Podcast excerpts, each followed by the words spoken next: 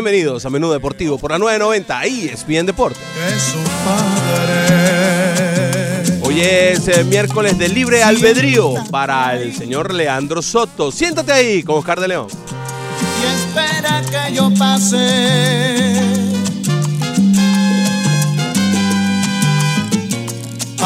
Hoy con la resaca del Juego de Estrellas ah, vamos a conversar con ustedes acerca de todo lo que pasa en la mejor actividad del ser humano, el deporte.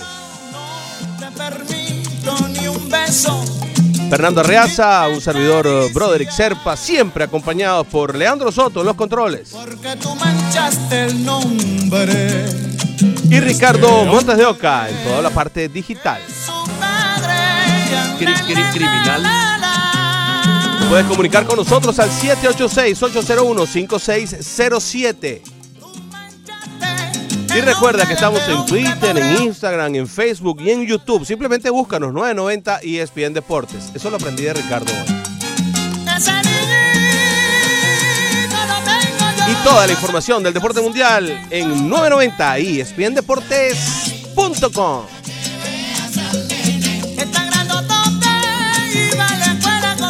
Hoy tenemos resaca de Juego de Estrella. Fernando Arreaza, buenos días. ¿Cómo amanece usted? Todo bien. No, yo. Resaca suena a borrachera, no sé. Sí, Ah, bueno, yo, yo no yo- me emborraché. Hay gente que se embriaga de Juego de Estrellas, de fin de semana de No, no, yo no. Yo, yo lo tomé sin, sin acompañantes eh, que afecten el espíritu. O De manera pues que- Así que estamos hoy perfectamente. ¿Cómo se llama? Sobrios. Sí, podría ser sobrios o en, o en, o en perfectas condiciones para compartir con todos ustedes la información eh, deportiva. Una vez más, la victoria de la Liga Americana, la séptima. Vamos a hablar un poco de eso, de ese más valioso que tal vez levantó un poquito de, de roncha, tal vez sobre todo acá en el sector eh, cubano en Miami, por, porque posiblemente eh, Haroldis Chapman lo, lo merecía. Para mí no es un, big deal. Para mí fue una decisión localista perfectamente razonable y me estoy adelantando a lo que es la encuesta y lo que es mi probable votación y que ya la plantea con su saludo triunfante Ricardo Montes de Oca. Buenos días, Fernando Broderick, amigos de la 990. Así es en Twitter, arroba 990 y ESPN Deportes. De no estar de acuerdo con el MVP concedido a Shane Bieber en el Juego de Estrellas, ¿a quién se lo hubiera dado usted? O si estoy de acuerdo, es una de las opciones con Shane Bieber, a Michael Brandley, a Joy Gallo o a Haroldis Chapman. Mira, Galo es un ejemplo como eh, Pella, Pela. Galo, pela. Galo es, es Galo. Sí, O gallo. Teníamos esa discusión fuera del aire justamente de, de- del nombre de... O el apellido, ¿cómo se pronuncia? Pero bueno, arroba Pero no. 990 y ESPN Deportes. No pongas los grillos, Leandro, porque no pretendió hacer un chiste. No fue un chiste. Ricardo. No es ningún chiste, Estás Leandro. mal interpretando la actitud de, de Ricardo. No, al contrario, exacto, no es un chiste. Incluso aquí hubo una investigación seria y se buscaron fuentes. Yo estuve oyendo que se buscaron fuentes y las fuentes dicen que se dice pella o pela, cualquiera de las dos. Es, es indiferente. Pero este sí es Joy Galo. este es Galo. Este sí no hay gallo. Sí, porque es que depende cómo lo pronuncia la persona, ¿no? Yo recuerdo que a Mac Díaz, le, él le gustaba que le dijeran Dayas, y él, él- él- él lo decía, me, él me lo dijo. Yo le pregunté, ¿cómo, ¿cómo se pronuncia tu apellido? Dayas. Así que, bueno, había que pronunciarlo Dayas, así se Claro. llamara Matt Díaz, en perfecto castellano. Yo, a ver, yo a en ver, esos casos. oh, Serenes, Vamos, a intervenir ahí un momentico. Ajá. Eh, yo en esos casos, eh, si, el, si el jugador es de origen latino, por ejemplo en el béisbol, a Johnny Gomes, no le voy a decir Gómez porque él es nacido acá, entonces le decía Johnny Gomes.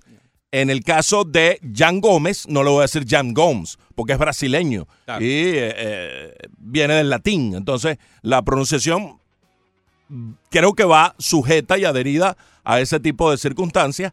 Y si le preguntas al pelotero, como tú hiciste, allí mata todo. Si el pelotero te dice que es así, así sea latino, pero él te dice que es Dayas, Dayas es. Dayas. Pero eh, si no se tiene esa oportunidad de abordar al jugador, yo creo que uno tiene que adherirse a el origen Sí. del, del nombre del, del tipo. En este caso, Pella es lo más normal eh, siendo argentino y siendo una- un apellido eh, de origen italiano más que nada. Claro. Entonces, pareciera que, que va por ahí la cosa, pero hemos escuchado Pela. reiteradamente el Guido Pela. Eh, Ketel Marte, por ejemplo. Él es un, un jugador latino. Entonces, pero como en inglés le dicen reiteradamente Ketel Marte, entonces Sí. hay mucha gente que le dice Ketel Marte. Yo recuerdo a Damaso Marte. O sea, oye, no puede ser que un hombre que se llama Damaso Marte, nosotros le vayamos a decir Damaso Marte. Es que el mismo Marte o Marté tiene distintas maneras de pronunciarlo Claro. según la acentuación, eh, siendo un, un apellido muy común entre peloteros eh, dominicanos. Entonces, eh, esa acentuación es complicada y hay que estar indagando y averiguando el, el detalle, ¿no? Como lo sorprendió Robinson Cano, que tiene el acento en la O. Al principio mucha gente le decía Robinson Cano porque Cano es un apellido que tiene cierta, cierta Que ahora se ha popularidad resuelto mucho eso que ponen el acento en los uniformes. Ahora ponen el acento en los uniformes y eso, eso también tiene mucho ayuda. que ver. Sí, señor. Danos tu opinión, Ricardo, después de toda esta disertación uh, pronunciatística. Lingüística. Muy bien, es más, la voy a repetir otra vez por, Eh, si por acaso. favor, sí. De no estar de acuerdo con el MVP concedido a Shane Bieber en el juego de estrellas, ¿a quién se lo hubiera dado usted? La primera opción es simplemente sí estoy de acuerdo con el MVP a, a Sean Bieber. Segunda opción, Michael Brandley, Joey Gallo o Haroldi Chapman. Yo voté por Chapman porque creo que si se lo das a, a Bieber, a pesar de que entiendo que eh, eh, básicamente se inclinaron por lo local, bueno, Chapman también ponchó a tres y en todo caso se llevó el juego salvado. Pero igual no le doy mucha, eh, mucha relevancia, no voy a hablar de robo ni nada, simplemente, bueno, es una decisión, tú sabes, para complacer yo creo que al público local y bueno, está bien. Para eso es. Para eso es, para complacer al público local. Bueno, no- no todo esto al, al final es de popularidad. Correcto, no, no al 100% para complacer, pero bueno, si va acompañado por, bueno, por una entrada perfecta, ok, adelante, está bien. No me, no me hace ruido tampoco. Adelante, está bien. Muy bien, perfecto. Vamos a escuchar la opinión estelar del señor Leandro Soto. ¿Qué tal, Broderick? ¿Todo ¿Cómo bien? estás? Muy ¿Cómo te buenos días. Excelente el día de hoy. Arriaza, ¿cómo está usted? ¿Qué, la- qué tal? ¿Cómo te va, Leandro? Magnífico, ¿Tú eres fenomenal. Leandro o Leandro? No, Leandro. Ah, Le- ok, como repeat tú after eres- me, repeat- Como tú eres ciudadano Sí, ya. no, pero es que repeat after me porque yo cuando estaba en high school, las maestras me decían Pay attention, please. Leandro Soto, Perella. No, no, no. Bueno, por eso, señora, por venga eso te acá. pregunto. Porque ahí es que donde venía el conflicto. Sí, Señora, te por peleabas favor. con la maestra Señora, y la llamabas así, señora. no se lo vuelvo a No repetir. le decías profesora. No, porque aquí se le dice Miss. Entonces, Miss, no, señora. ¿Me explico? Señorita, Mrs. eh, señora. Eh, señora, Bueno, ya, please, come over here. Leandro Soto Pirela, señora de allá de Maracaibo. Bueno, y Andrés Garro Rague. Eh, Esa es otra cosa. Pero bueno, vamos a mantenernos dentro del tema. Yo pienso que si se lo iban a dar a alguien, debía ser al que abrió el marcador, Michael Brantley. No me gustó mucho ese final ahí con Shane Bieber. Y yo creo que si se lo dan a Michael Brantley, también le estás dando un cariñito a la afición de los Cleveland Indians, quien tuvo a Michael Brantley dentro de sus filas por 10 años. Esa es buena, esa es una buena forma de verlo.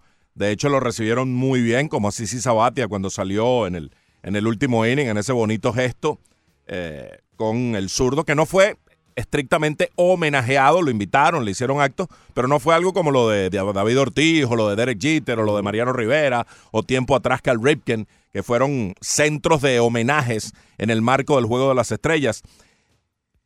Como decía antes, para mí no es un, big deal. Yo creo que, que Bieber, por una decisión localista, con sus tres ponches en un inning, pues es perfectamente un, un digno ganador del, del MVP. Yo, eh, lo, que, lo que dice Leandro, si hubiera votado por alguien distinto a Bieber, si hubiera tenido alguna eh, diferencia significativa de, de- de- de molestia, de, de estar en desacuerdo total y, y absoluto, porque realmente no hubo alguien que descollara, no, no era fácil la decisión. Si hubiera habido un pelotero que descollara abiertamente, bueno, y se lo dan a Bieber, ahí sí uno puede formar un escándalo, pero no hubo, había demasiada paridad y entonces eh, Brandley podía ser el, el- el candidato más allá de Bieber, pero al no ser tan decisivo, pues creo que lo de Bieber es perfectamente razonable, esa decisión localista para eh, darle ese dulcito a la afición de Cleveland que se portó de manera inmejorable, que realmente copó los escenarios en cada uno de los eventos del Juego de las Estrellas. Seguro que sí, ¿no? Y además eh, montaron un juego de estrellas y un fin de semana de estrellas muy emocional, muy emotivo, con muchos, con muchos pequeños detalles que llevaban hacia la emoción y que te hacían correr eh, los sentimientos. A mí me, me- me gustó eh, sobremanera los pequeños detalles que ellos pusieron en juego para poder, para poder ah, eh, conseguir que se, se movieran los sentimientos. Ah, yo hubiese votado por Joey Galo. Al final, el batazo de él decide la partida, digámoslo así. Y por eso hubiera votado por Joey Galo. Eh, vamos a lo mismo, es lo mismo que dices tú, todo el mundo muy parejo. Eh, Bieber el local sacó su inning en cero, a Haroldi Chapman sacó su inning en cero. En este caso, si es el noveno o es el séptimo o es el sexto, más o menos da lo mismo. No lo recibieron con, con dificultades, lo recibieron desde cero, hicieron el cero, poncharon a todos los que se consiguieron. Creo que el que hizo la diferencia por, por, por hacer algo, como pasa en los partidos de fútbol, eso donde no pasa nada y el que hace el gol termina siendo el jugador del partido, ¿no? Porque bueno, porque fue el que hizo el gol y ya. Sí. Eh, Aunque Galo lo da para poner 4 a 1 en ese momento. Pero bueno, eh, él es el que hace la... al final esa es la termina siendo la carrera la diferencia con las dos que hace la Liga Nacional posteriormente. Pero sí, es, es una, hizo el gol. es una moneda al aire y entonces al no haber un candidato absoluto, un, un- clavo, como se dice, este, y no hay discusión, pues bueno, uno, uno puede estar en, en desacuerdo si se da ese escenario. Importante y relevante resaltar lo de las siete veces consecutivas que ha ganado la Liga Americana. Esto, esto sí es relevante, porque, sobre todo porque decide cosas que tienen importancia. Porque no es nada más gané el juego de estrellas, que es una exhibición y se acabó. Este, sino que esto lleva, trae sus consecuencias, ¿no? El haber ganado juego de estrellas. Y eso creo que eh, hacer más, cada día más importante que se revise lo que está pasando con, con el juego de estelares a mitad de la temporada. No sé si tú piensas lo mismo. Sí, hay un dominio, hay un yugo de la Liga Americana, séptimo consecutivo, 13 de, de 16. Y en un momento dado, la Liga Americana, que estaba tan abajo respecto a la Liga Nacional, ahora tiene una ventaja de 2, 45 a 43 en el saldo global, con un par de empates. Justamente desde ese último empate en 2002 en Milwaukee, es que se ha establecido esta especie de yugo de 13 en eh, 16 eventos eh, disputados. Parecía ayer que era una buena oportunidad para la Liga Nacional de comenzar a, a- sacudirse ese yugo. Parecía que el line-up de la Liga Nacional era superior, pero en todo caso lo que brilló ayer fue el picheo de ambos. Eh, con ligeras excepciones, ambos equipos mostraron una capacidad de picheo, unos eh, lanzadores que eh, mostraron unos recursos que pues indican eh, que cuando hay buen picheo Mm. se No hay, no hay pelota, no hay pelota voladora que salga. que salga, se dice. S- somete al buen bateo. El buen picheo somete al, al buen bateo. Vimos una, una cosa completamente diferente a lo que vimos el lunes, ¿no? Lo que vimos el lunes fue una, una, un mar de, de- de batazos y ayer vimos fue un dominio espectacular del picheo. Fernando, ayer hubo 36 peloteros que jugaron por primera vez en Juegos de Estrella. Sí, la nueva ola. 36. Estamos viendo una generación realmente impactante de peloteros que podríamos, podríamos decir que lo que vamos a ver en los próximos 5 o 6 años puede ser fulgurante. Lo que estamos, lo que estamos viendo la- esta generación de peloteros es realmente de altísimo nivel, Fernando. Eh, peloteros como Soto, como Pita Alonso, como Vladimir Guerrero Jr., eh, Tatís, Eloy Jiménez. Estamos viendo una, una, Y varios de los que estás mencionando no estuvieron ayer no en el juego de las estrellas. Sí, no estuvieron ahí, pero es una generación de peloteros que vienen creciendo, que es una cosa bárbara, ¿eh? Sí, totalmente, totalmente. Hay, un, hay una nueva ola, el juego se ha vuelto más joven. Eh, vamos a ver si ese tipo de, de elemento engancha a esa gente joven que está allá afuera, los millennials que están buscando cosas con, con, con- con un atractivo distinto, con una personalidad distinta y con una propuesta diferente. No estoy seguro de que vaya a terminar siendo así, pero es tan joven el juego que tipos como Mike Trout y Nolan Arenado son, son los veteranos. Claro, Sí. estaba Verlander y estaba eh, Matt Scherzer, que están sobre los 30, pero de los que tienen en- entre los bateadores más recorrido en juegos de estrella, son tipos sumamente jóvenes en los casos de, de Trout y de Arenado. Sí, ya tú ves como hay muchachos que ven como, como un tipo a seguir a Paquito Lindor, es un muchachito. Sí. O sea, es realmente, realmente excitante lo que está, lo que está sucediendo en el béisbol de las grandes ligas. Eh, ayer fue una muestra. Eh, eh, cuando uno ve a todas las estrellas juntas puede sacar ciertas conclusiones y sacar ciertas muestras, de verlos, inclusive interactuar. El derby de jonrones fue muy bueno para eso, para verlos interactuar, ver cómo se comunican el uno con el otro. Yo creo que eh, ese tipo de cosas, eh, la latinidad sigue siendo algo importante en la mayoría de los peloteros que vienen del Caribe, eh, se, se compaginan, se, se, se, consumen mucho, se unen mucho entre ellos, eh, se apoyan, se, se prestan la mano. Yo creo que todos esos pequeños detalles uno debe observarlos en esta en este ambiente en donde como que como que las cosas son un poco más puras, ¿no? Porque se juega el béisbol por diversión más que por otra cosa. Sí, correcto, le impregnan un sabor, una atmósfera diferente con el estilo, con la manera, con la forma de conducirse, con y, y atraen, ¿no? Atraen. El, el- uno siente que incluso el pelotero estadounidense, un poco más flemático, se, se siente un poco invitado a, a también expresarse un poco más y formar parte de esa especie de fiesta que arman los latinos en el derby y con su actitud también en el propio juego, que sí ya es diferente, ya no hay, eh, digamos, un escenario tan propicio para evidenciar esa manera de, de ver y de disfrutar el, el juego. También fue muy interesante ayer eh, los sonidos, ¿no? Los peloteros hablando en plena, en plena acción, que ya viene siendo implementado desde hace algún tiempo en los juegos de estrella. Eso le da a la gente un, un, un insight de cosas que no está acostumbrada a ver.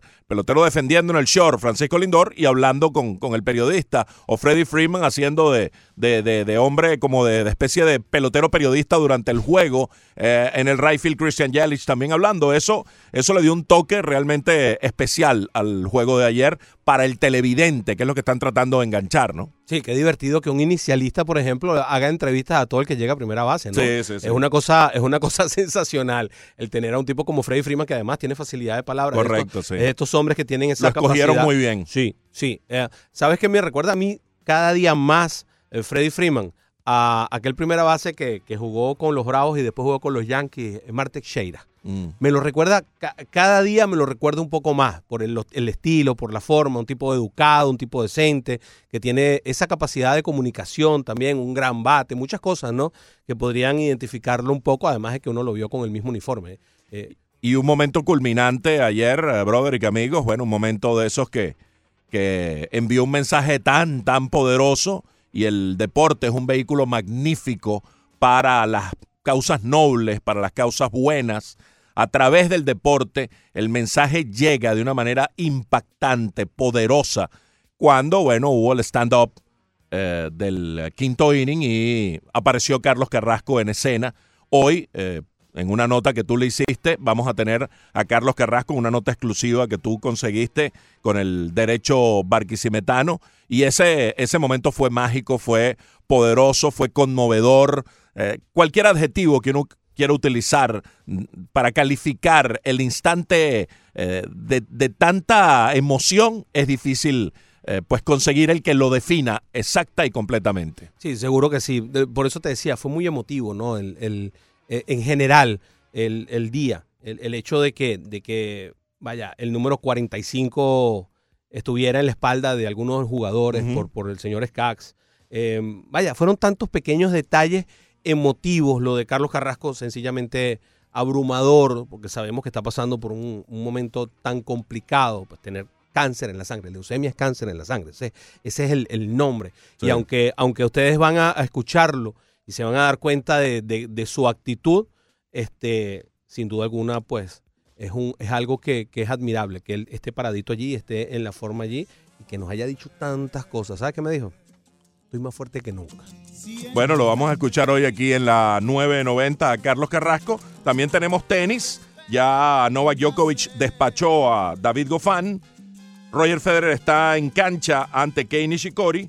Y también despachó Roberto Bautista Gut a Guido Pela o Pella, como ustedes quieran.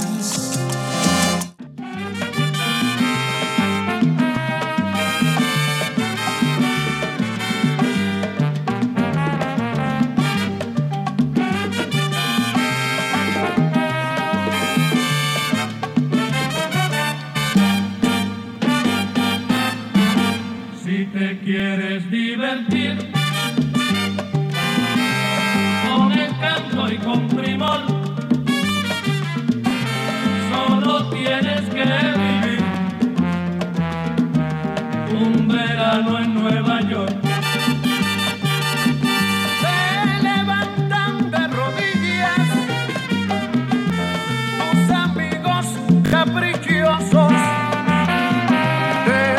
Y en este miércoles eh, de Libre Albedrío de Leandro Soto tenemos a Andy Montañez y el Gran Combo de Puerto Rico recetándonos un verano en Nueva York.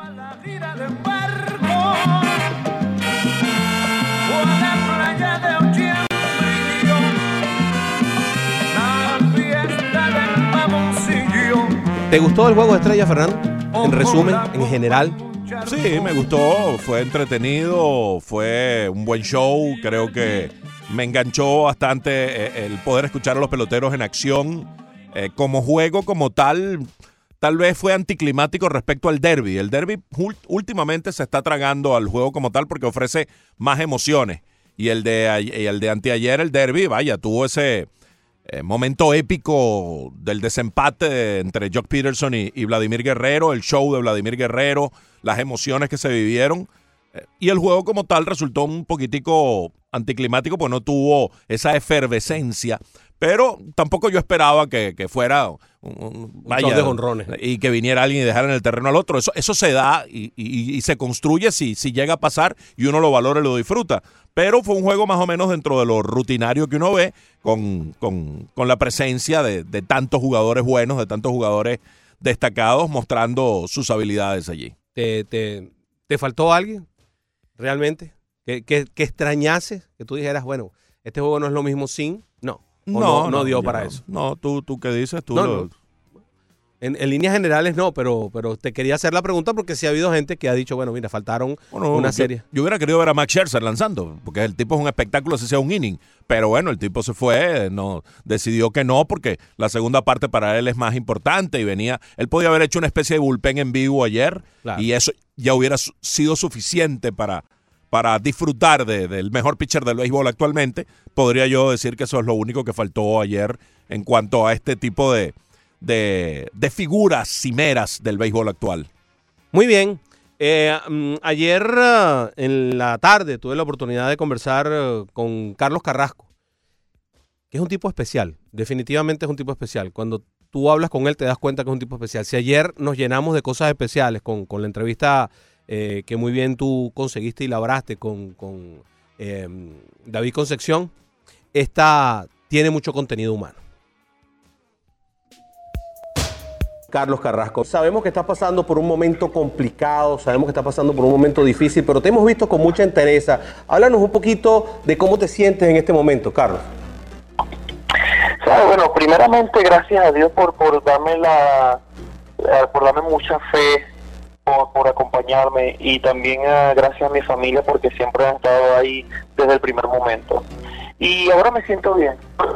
Eh, todo el mundo escucha, o todo el mundo piensa el mal, pero de mi caso yo no lo yo no lo pensé así.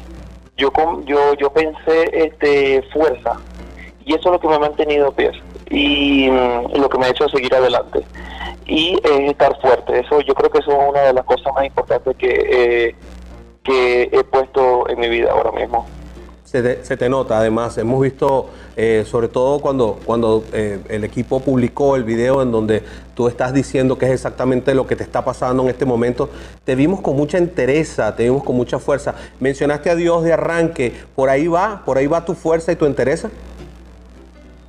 Sí sí claro que sí porque este con Dios lo podemos todo. Y la familia que es lo que me, me, me hace sentir más fuerte de ver a, a, a mi esposa de ver a mis niños ahí. Y yo creo que parte de mi trabajo también porque paso 5 o 7 horas en el estadio haciendo muchísimas cosas, entrenando fuerte porque en realidad quiero volver otra vez a pichar. Y este se me olvida, se me olvida lo que tengo y eso es la, la, la gran fuerza que yo he creado desde el primer momento que yo recibí la, la, noticia. Nunca puse nada negativo en mi mente, so- eh, solamente coloqué cosas positivas, qué cosas hacer, qué cosas seguir adelante.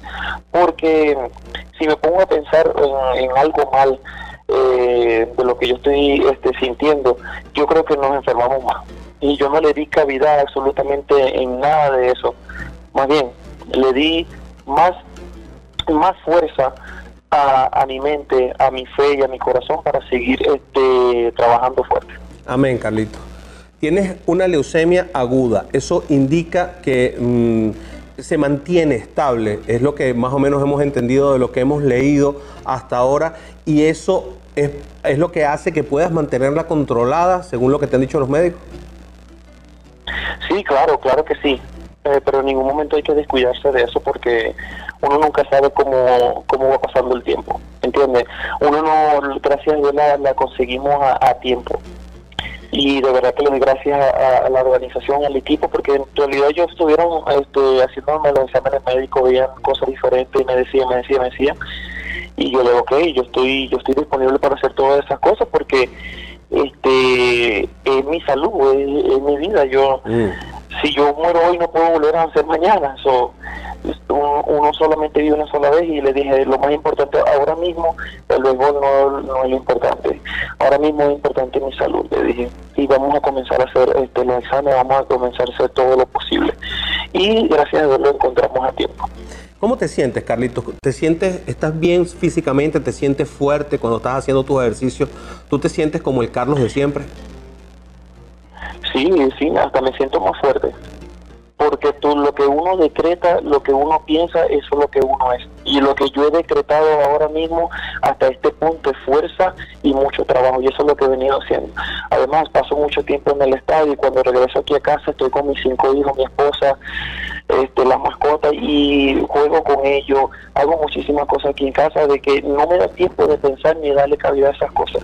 Mencionas a tus cinco hijos y mencionas a tu mascota. Y también hemos visto que estás haciendo trabajo con la gente del Cleveland Clinic y que estás ayudando a gente que tiene eh, la misma condición que tienes tú. ¿Cómo ha sido eso? ¿Cómo, cómo, cómo ha, ha- ha sido tu trabajo con, con la comunidad al respecto? ha sido maravilloso porque a pesar de que yo voy voy a la clínica es darle un mensaje a todos esos niños y a todos esos adolescentes que están ahí este darle mensaje de fuerza eso fue lo que yo le puse no piensen nada negativo solamente positivo Ayer cuando, cuando de repente en, en pleno home run derby escuchamos una ovación gigantesca en tu campo, en tu casa, fue cuando mencionaron tu nombre, dijeron que estabas presente. Eh, ¿Te movió? Claro, claro que sí, porque desde un principio, como lo dije, Dios primeramente, mi familia y los fanáticos siempre han estado desde el, primer momento que sacaron la noticia, ellos siempre han estado conmigo y siempre me han dado la oportunidad. Has tenido tiempo también de pensar en otras cosas. Estuviste por ahí por los lados de República Dominicana haciendo algunas cosas personales y de ahí es donde, donde das la noticia. Eh, ¿Estás buscando también un poquito de, de- refrescar la mente en algunos momentos? Claro, no, nosotros fuimos a, a- Dominicana, fuimos a, a, a entregar este útiles, bolsos, comida. Es un trabajo súper maravilloso que, que, hicimos junto muchísimas personas y mi esposa también, porque mi esposa ah, está involucrada en todo yo y de mi parte también la apoyo muchísimo, ella me apoya y estamos haciendo muchísimas cosas maravillosas por muchos niños también. Estás haciendo cosas relativas al béisbol. Ahora hablando un poco de ti, tú estás, eh, a- a- te montas en, un- en una lomita de cuando en cuando, estás tirando pelotas. ¿Qué cosas estás haciendo ahora desde el punto de vista físico tú como pelotero? No, amigo, mira, eh, desde el primer momento que yo recibí la noticia, yo solamente tuve una semana fuera, pero desde ahí yo comencé a entrenar. Ya tiré, ya lancé bullpen, el jueves me tocó otro bullpen, el viernes tengo cita con médico y ahí de- eh, se toma la decisión ya cuando voy a regresar a lo, al, al montículo, pero mi esperanza es a final de julio, porque así yo me siento y así me siento preparado y mi cuerpo también se siente así. Tu velocidad está allí, el control de los picheos está allí, ¿te sientes cómodo? El control de los picheos está ahí. La velocidad en realidad no porque pa- pasé pasé mucho tiempo. Ujú. Prácticamente pasé mucho tiempo de la última vez que no me dejaron pichar. Yo creo que pasé este como tres semanas sin lanzar. Eso quiere decir que seguramente te van a mandar un rato a las menores para que des un par de aperturas, por lo menos. Sí, sí, claro, claro, claro. Yo tengo que ir a, a- ligas menores de, de dos juegos. Porque de, de venir de una vez así no no puedo, no puedo. Tengo que ir a ligas menores primero. Carlos, eh, decirte algo eh, vendría siendo redundante. Cuando tú pones a Dios por delante, creo que eh, estás en el mejor de los caminos y eh, lo que uno pueda desear por encima de eso no tiene ningún sentido. Así que nada, te felicito por tu actitud, te felicito por la valentía y la hombría que has demostrado y ojalá que todo vaya en el camino que tú quieres para que haya un pronto regreso y volverte a ver lanzando en las grandes ligas con los indios de Cleveland. Claro, claro. De verdad que estoy muy contento ah, con ustedes por esta entrevista y por el apoyo que me han dado todo, todos ustedes, los, los, los medios. Este, yo creo que ha sido una experiencia inolvidable. De verdad que sí, porque como te lo dije al principio, muchísimas muchísima gente piensa de leucemia, pero en mi caso no. Yo no me dejo vencer por nada. Y teniendo a Dios por adelante, nada entrará. Nada negativo entrará a mi mente, solamente cosas positivas. Y esa es de la manera que yo siempre lo he hecho. Muy bien, qué buena nota con Carlos Carrasco, hecha por Broderick Serpa, donde además de la parte humana, del recorrido por las distintas circunstancias y situaciones por las cuales está pasando, pues es noticiosa también. Desde la perspectiva de la noticia, también tiene eh, una, una parte noticiosa donde el propio lanzador ah, barquisimetano pues manifiesta que su, su deseo es regresar este año, es eh, lanzar otra vez a finales de julio inclusive, cree que podría estar disponible para lanzar si todo sigue marchando bien.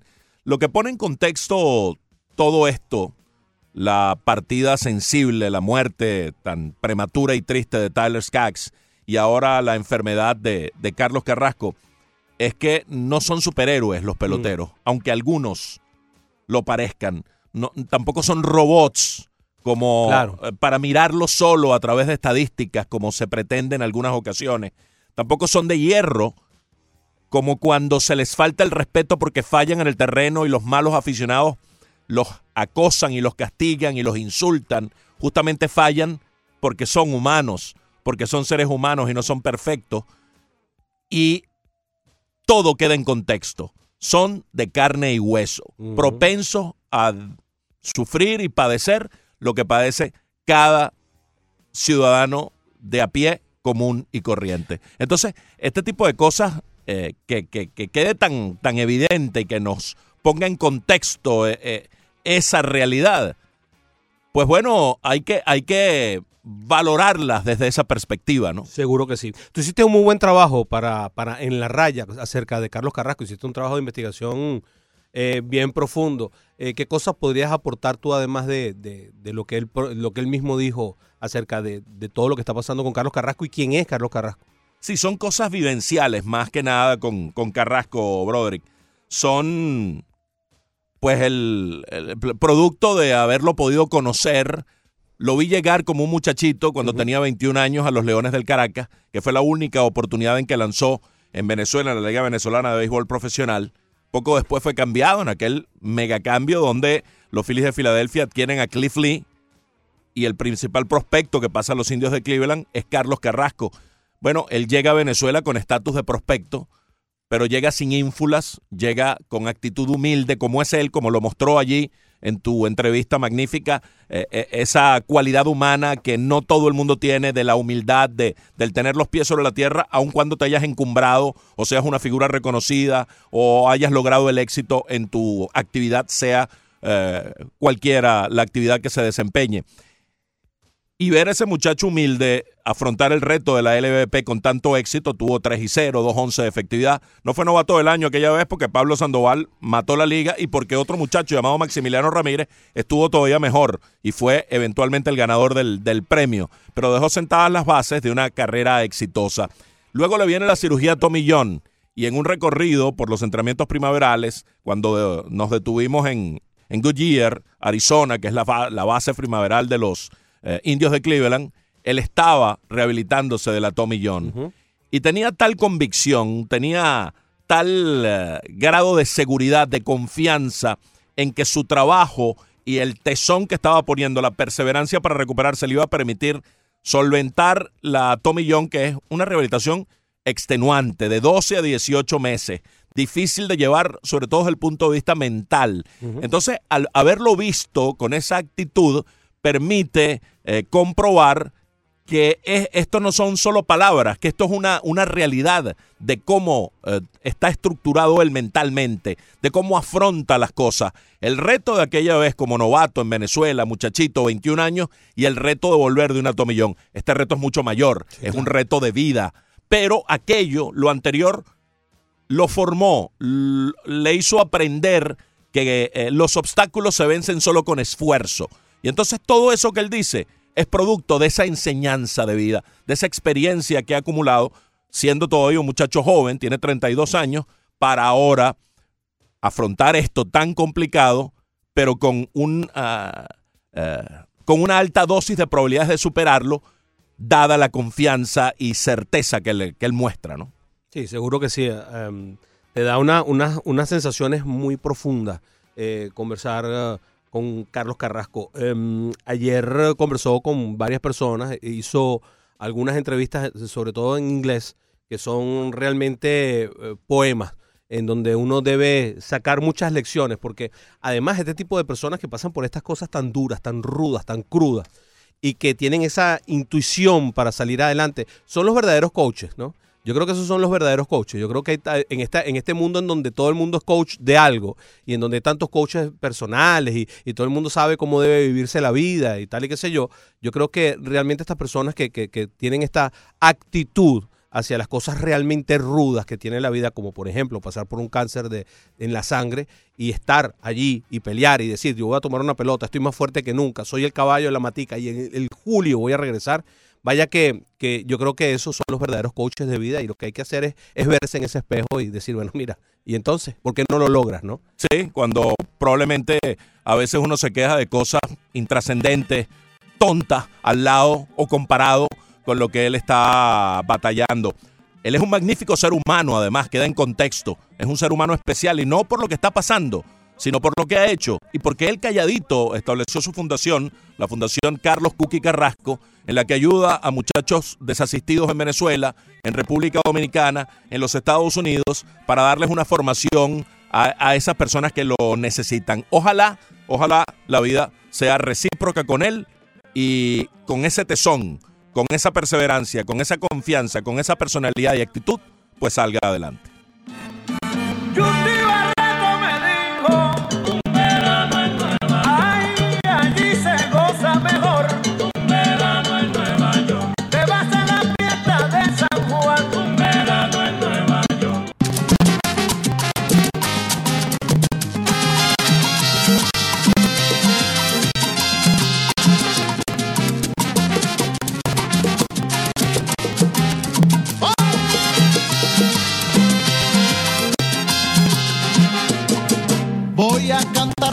Amigo que nunca me exige, porque fiel a mí, sin pedirme nada. Yo quiero con este mi canto realzar su nobleza, lo digo de corazón y en su presencia, porque en aquellos momentos más críticos de mi vida, Él ha sido mi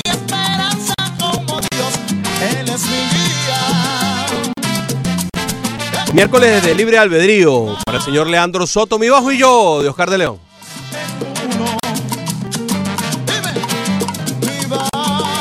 Tenemos a Nelson y a Charlie en línea. Nos están comunicando al 786-801-5607. Y tú también puedes llamar y también puedes comunicarte con nosotros a todas nuestras cuentas en Twitter, en Instagram, en Facebook. Simplemente busca ESPN Deportes 990 y nos vas a conseguir también nuestra web eh, 990 espndeportes.com. También te puedes comunicar con Mr. Fernando Arreaza a su cuenta de Twitter personal, arroba Arreaza Ortega. A la de un servidor, arroba beisbólogo. El cuerpo lo sabe. Y Me vamos. siento malo, Morena. Yo también me siento malo. No me siento tan malo porque vamos a escuchar a ver qué nos dice Nelson, que está en línea. Bienvenido, Nelson. ¿Cómo estás? Bien, muchas gracias. Muy buenos días. Buenos días. Señores, eh, dime, dime. ¿Qué tal? No, no, no, estás al aire, Nelson, mi amor. Ah, bien, gracias. Oye, hubo un segunda base de los Dodgers que se llamaba Dave López, pero él quería siempre que lo llamaran López. Eh, y es evidente lo de Bieber. Fue una decisión localista con pluma y tambor incluido. De todas formas, qui- quien gana el juego es Tanaka. Y les tengo una pregunta, señores. Venga. ¿Será la misma pelota de la temporada regular? Ay, papá. Bueno, eh, el señor, um, este, um, ¿cómo se llama? Justin Verlander dice que eh, puede ser que sea la misma, pero que la cambiaron al principio de temporada. Y los números de él parecen indicar eso ah, a Reaza. Ya lleva 28 honrones recibidos. La cantidad de jonrones es alta, pero también ha tenido un gran dominio. Es candidato al sayón. Los eh, oponentes le han bateado para un promedio bajísimo. El whip es bajísimo. La efectividad está muy bien. En términos generales, la campaña de Verlander es muy buena. Pero sí, los jonrones son exagerados y va rumbo a recibir una cantidad récord para él de jonrones. Incluso el récord de Bear Leven no es que esté en peligro de, de 50 jonrones en una temporada, pero vaya, eh, Verlander va rumbo a recibir más de 40 este año, cuando el tope de él en una campaña era de 30. Y si alguien conoce la pelota cuando la agarra, sabe si ha habido alguna modificación en la estructura de la pelota, ese debe ser Justin Verlander, con toda la experiencia que tiene y tantas pelotas que ha tomado. Ahora, falta saber si otros lanzadores, Max Scherzer, qué sé yo, de esos que tienen eh, voz y se hacen notar cuando elevan la voz, Clayton Kershaw, se pronuncian de manera similar y respaldan a Justin Verlander. Porque si se queda solo en el tema, va a quedar como un hablador de tonterías él solo. Entonces, vamos a ver qué es lo que pasa. ¿Sabes que Max Scherzer sí comentó, incluso durante el Juego de las Estrellas, él no profundizó en el tema, pero sí dio a entender que hay cierta eh, relación con eh, lo que dice Verlander, pues, que él está de acuerdo. Pero él mencionó que no, no, no puede hacer nada desde su punto eh, de encuentro, donde, desde donde él se encuentra, eh, y que simplemente va a hacer los ajustes necesarios para evadir eh, el- la- lo que la pelota pueda estar pullada o no. Ahora mismo Scherzer no quiere que le cambien la pelota. Tiene como 10 juegos en los que no le dan ni foul. Tuvo un junio de 6 y 0, 1 0 0 de efectividad con esa pelota. O sea, eh, los peloteros también son, mira, déjame esa Claro, pelota quieta. claro. Marcus Stroman sí se pronunció y él dijo que cualquier cosa que Justin Verlander diga, él le da retweet. Ayer mm, también entrevistaron al, al, comisionado y el comisionado dijo no ha habido ningún cambio importante en la fabricación de la pelota. Me, me llamó la atención la palabra importante, ¿ok?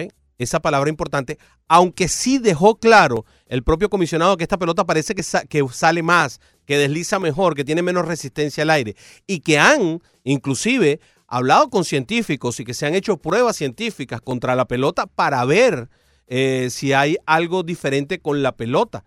Eh, vaya que me parece que es bastante raro que hayan hecho pruebas científicas con metodologías y con todo el avance tecnológico que tenemos y que no hayan descubierto por qué el comisionado mismo que dice que no ha habido ningún cambio importante en la pelota, dice que esta pelota se desliza mejor y que tiene menos resistencia al aire. La cantidad de jonrones obedece a, a- a varios factores. La cantidad de jonrones desorbitante, porque es desorbitante. Mm. Va más de seis, la proyección es de más de 6.500 honrones para superar la marca de 2017. En el 2018 se mantuvo más o menos eh, importante, pero no eh, rebasó lo de 2017. Y este año, ya lo decíamos ayer, en estos días, la cifra de jonrones es de 1.37 por, eh, por juego, rumbo a 6.500. Entonces, es el ángulo, es la fuerza de los picheos, es eh, pues la, la fuerza con la cual se le está dando, puede influir la, la pelota.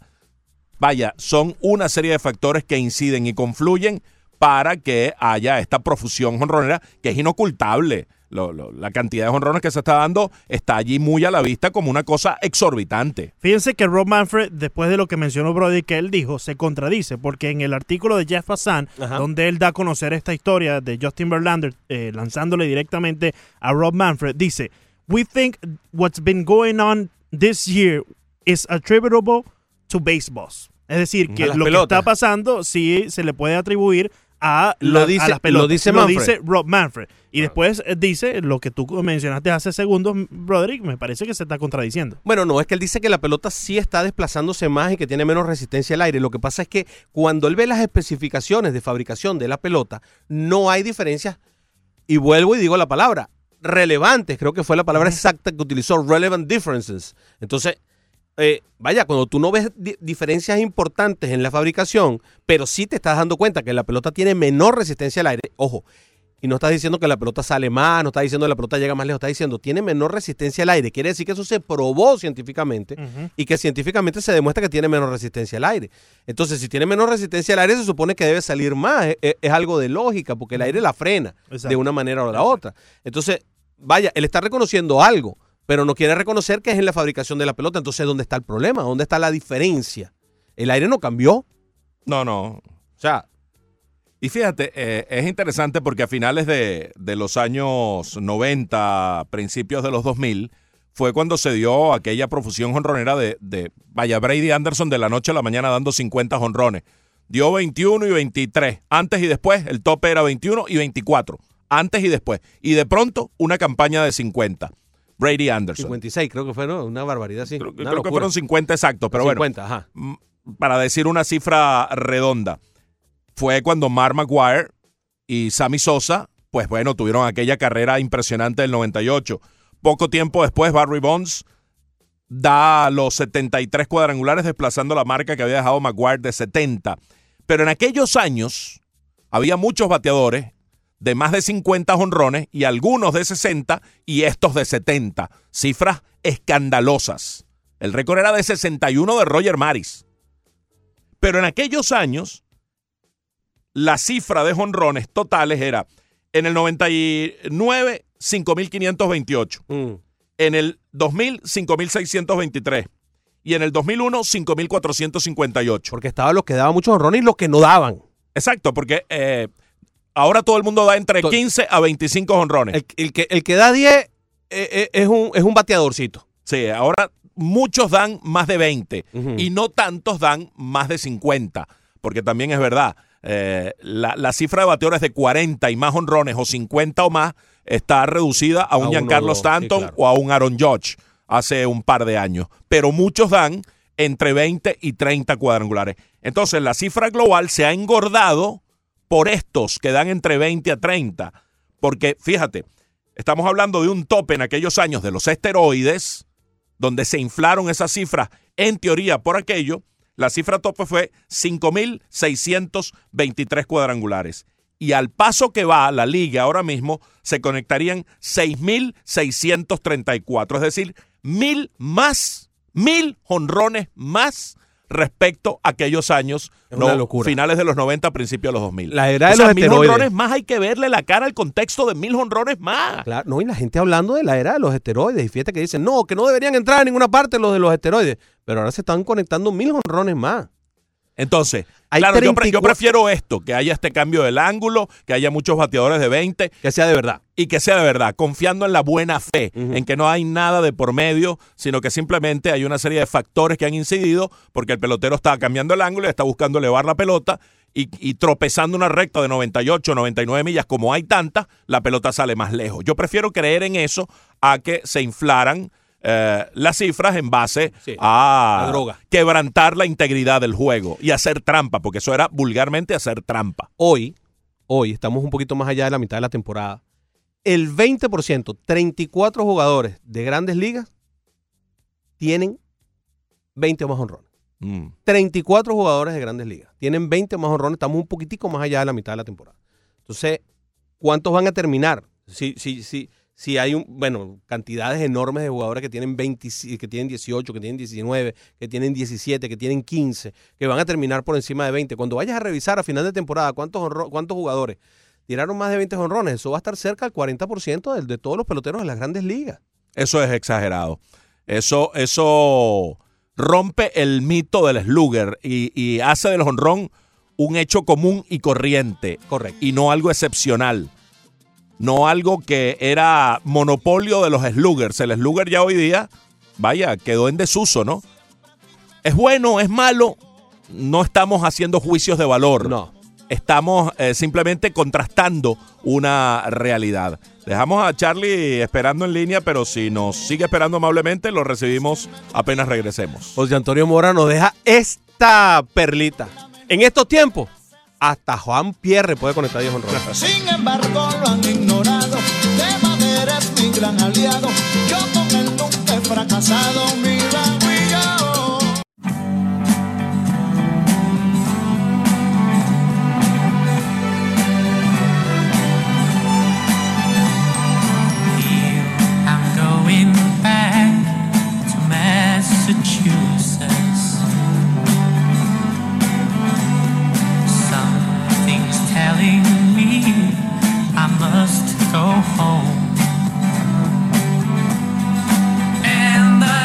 Hoy es miércoles eh, de libre albedrío de, de Leandro Soto y estamos ahí, me enredé, ¿verdad? Eh, no sabía si era de Ricardo o Leandro. Y tenemos a los Bee Gees cantando Pay Massachusetts. attention. Por cierto, hablando de Massachusetts, ayer fue el primer manager boricua en un juego de estrellas y ganó. El señor Joey Cora, hablando de Massachusetts. Sí, Alex Cora, yo dije Joey, dije, perdón. Yo era el- el- la mano derecha de, de Ozzy Guillén. De Ozzy Guillén, sí, sí. Alex, pues bueno. Pensábamos que ibas a llegar a ser manager y fíjate, no, se quedó. eh, sí, se ha quedado. Tal vez Joey tenía perfil antes que el propio Alex de ser manager y termina siéndolo Alex con esa campaña histórica del año pasado, campeón de la Serie Mundial. Le toca dirigir el Juego de las Estrellas y se convierte en el manager boricua ganador. Bien por él. Primer boricua en un juego de estrellas y terminó ganándolo. Tenemos a Charlie en línea. Bienvenido, Charlie, ¿cómo estás?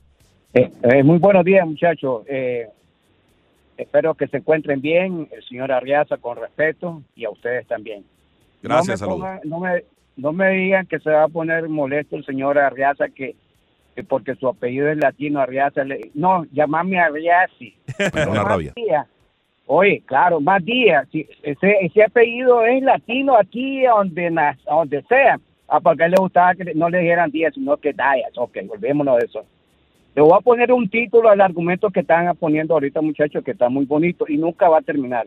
Le puse Black Hole, o sea, el hoyo negro de, hablando en el, del universo. Mm. Con respecto Todos a la pelota. va- sí, sí, todos los tiempos va cambiando. En 1933 comenzó el juego de estrellas, eh, creado la idea de un periodista así como usted con eminencia y lo llevó ante la comisión. A este muchacho, no sé el nombre, le deberían de hacer una estatua o hacerle algo así porque como ha ingresado dinero el juego de estrellas. Este año se hizo por ayudarle a los peloteros que era la época de la depresión. Ahora, Verla- Verlander, las pelotas calientes las tiene él o las tienen los que pegan honrones. Todo va cambiando. ¿Cuántos, ¿Cuántos estadios se han aumentado? ¿Cuántos jugadores han aumentado? La alimentación influye. Mire este muchacho que lo vi en el, el en el home, ¿cómo le llaman? Derby Home Run, eh, el hijo de Vladimir Guerrero. Mire en la contextura. Este muchacho parece luchador, tiene la fuerza que antes, cuando yo veo los videos de los años 50, 60 de los, de los, de los jugadores ahí, Roger Maris, si el único gordito que era, Baby Ruth. La alimentación influye. Así que respeto para Barlander, yo lo respeto como buen pitcher, pero que se deje llorar, eso es eh, tanto para el uno como para el otro, tienen el, ¿cómo se dice? El favor de la, de la bola, muchachos. Que tengan buen día y siempre los escucho, ¿ok? Buen día, Charlie. Sí, es igual para todos. Es igual para todos. Eh, eh, Y Verlander no habla por, por él. O sea, no habla de un modo egoísta. Verlander habla un poco por los lanzadores. Los que están siendo víctimas de esta hemorragia jonronera son los lanzadores en general. Y él es un caso puntual que aún en su tremendo dominio, en su año de sayón, bueno, sin embargo, ha recibido eh, 26, 28 cuadrangulares. Va camino, si, si completa 34 aperturas, va camino a 46.5 cuadrangulares recibidos esta temporada. Ese es el número que da la proyección simplemente matemática, ¿no? De hacer la división de los cuadrangulares recibidos entre las, las aperturas. Sí. Para, si llega a 34, que es lo que ha hecho normalmente, pues podría recibir 46.5 cuadrangulares esta temporada, lo cual sería una barbaridad. Una barra basada, sobre todo para un pitcher que tiene 2.98 de efectividad y ha ganado 10 y ha perdido 4. Eh, es realmente impactante. Y la misma cosa con los ponches, ¿no? Este hombre ha recibido 26 cuadrangulares, pero tiene 153 ponches en 126 innings lanzados. Es que la campaña en términos generales se inclina hacia lo positivo abiertamente Claro, claro. para Justin Verlander, pero si termina recibiendo más de 40 jonrones, oye, solo Eh, esa cifra se ha dado solo 14 veces o con Imagínate. 14 lanzadores distintos en las grandes ligas, con el Imagínate. tope de 50 de Berbla Eleven, 48 de José Lima, 46 Bronson Arroyo, Berbla Eleven otra vez, Robin Roberts, 44 de Jamie Moyer, que por cierto es el pitcher que recibió más honrones en total en la historia de las grandes ligas.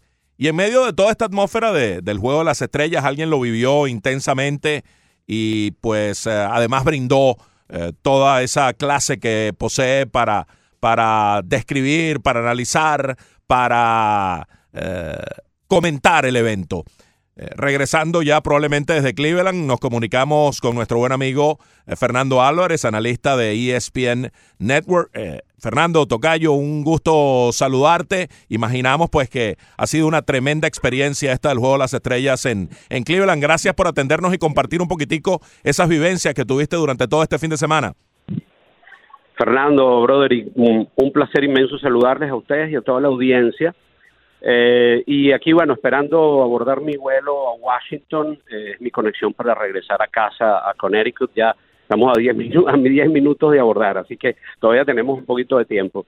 Pero sí, eh, Fernando, una semana muy especial para mí, una semana eh, extraordinaria de, de muchas emociones, de eh, grandes vivencias, eh, de momentos históricos eh, como el Home Run Derby, que fue una de las cosas más fantásticas que he vivido en mi carrera, eh, con una, me voy con una imagen de MLB sencillamente del más alto nivel, porque entiendo y me queda claro, de acuerdo a lo que vi durante esta, esta semana, los objetivos que tiene el comisionado Rod Manfred y a dónde quiere llevar a los niveles que quiere seguir llevando el béisbol de grandes ligas.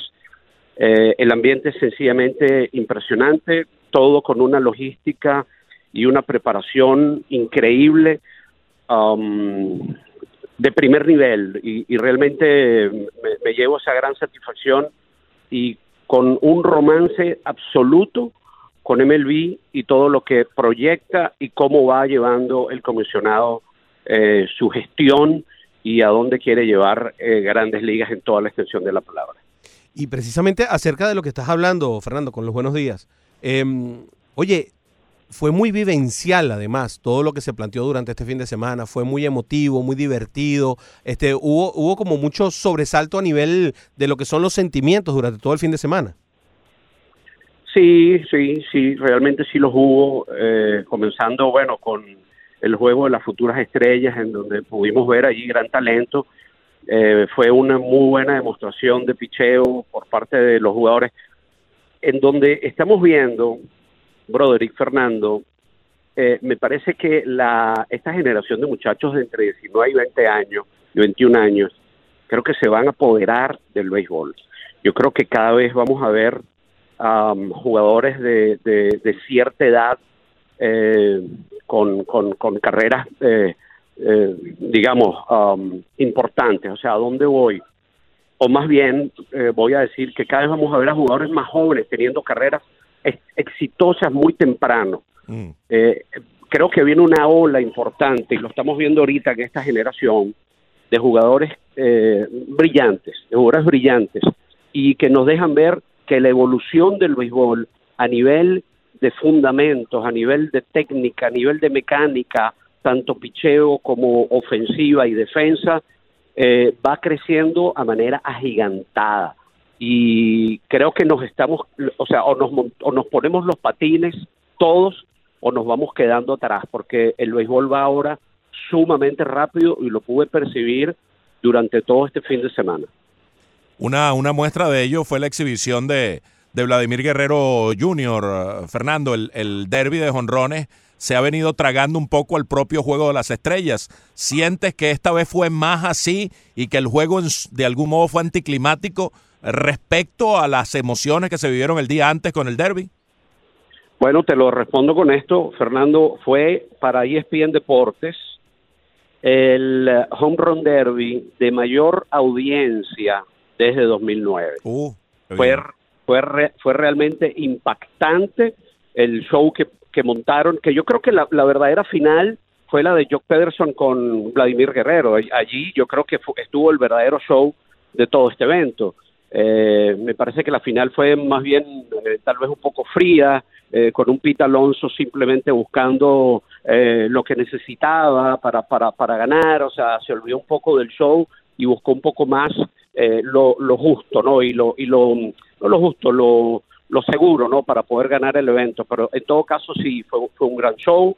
Ah, me llamó mucho la atención eh, que en los en los eh, las versiones anteriores del home run derby uno simplemente veía cuadrangulares no ahora estamos viendo cuadrangulares monstruosos o sea estamos viendo batazos de 410 420 y mucho más que al final yo creo que eso es lo que le gusta al público el público disfruta más eso que ver un simple cuadrangular y además me pareció que de lo mejor de todo, y esto lo digo sin chauvinismo, sin nacionalismo, a mí el que realmente más me impresionó no fue Vladimir Guerrero Jr., que e- efectivamente sabemos que tiene fuerza bruta, ¿no? Y que es capaz de conectar esos cuadrangulares kilométricos, sino que Ronald Acuña, con sus características de no ser un jonronero, pero con una mecánica y unos fundamentos casi perfectos, dio una demostración de cómo conectar cuadrangulares a todos los a todos los lados del terreno de juego.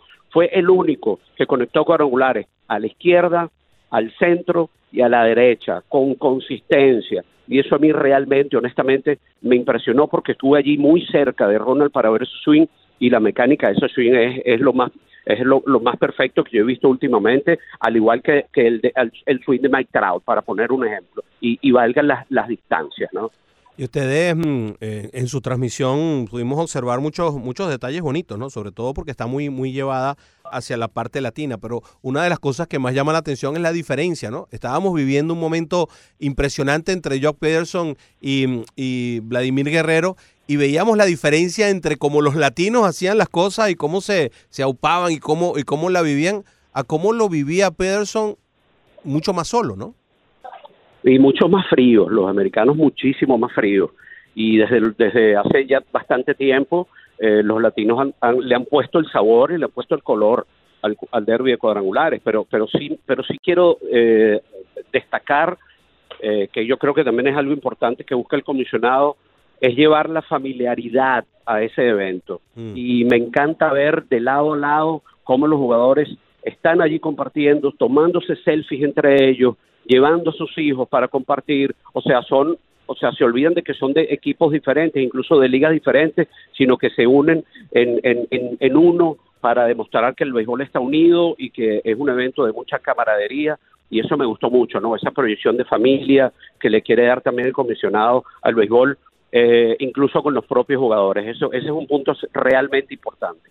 Sí, y para finalizar, sabiendo que tienes ya que abordar tu avión, eh, Fernando, conversamos con Fernando Álvarez de ESPN, y analista y comentarista de distintas disciplinas deportivas que estuvo y está regresando desde Cleveland, desde el Progressive Field, donde eh, pues eh, estuvo con Ernesto Jerez y el equipo de trabajo llevando las incidencias del juego número 90 de las estrellas, del, del juego como tal de ayer. ¿Con qué te quedas? Porque el juego como tal fue bueno, pero lo de Carlos Carrasco, lo de la entrada de Sabati al final, hubo también esos toques eh, que fueron más allá del propio juego en sí mismo, ¿no?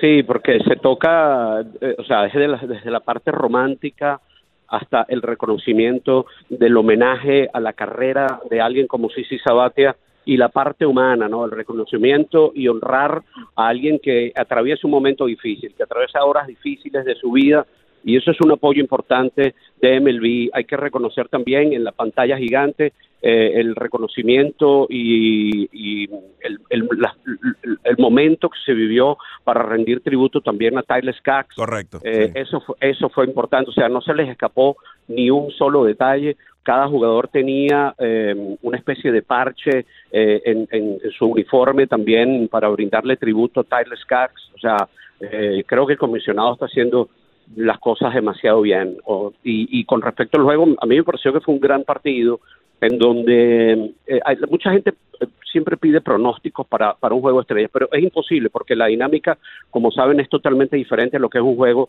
de la temporada regular.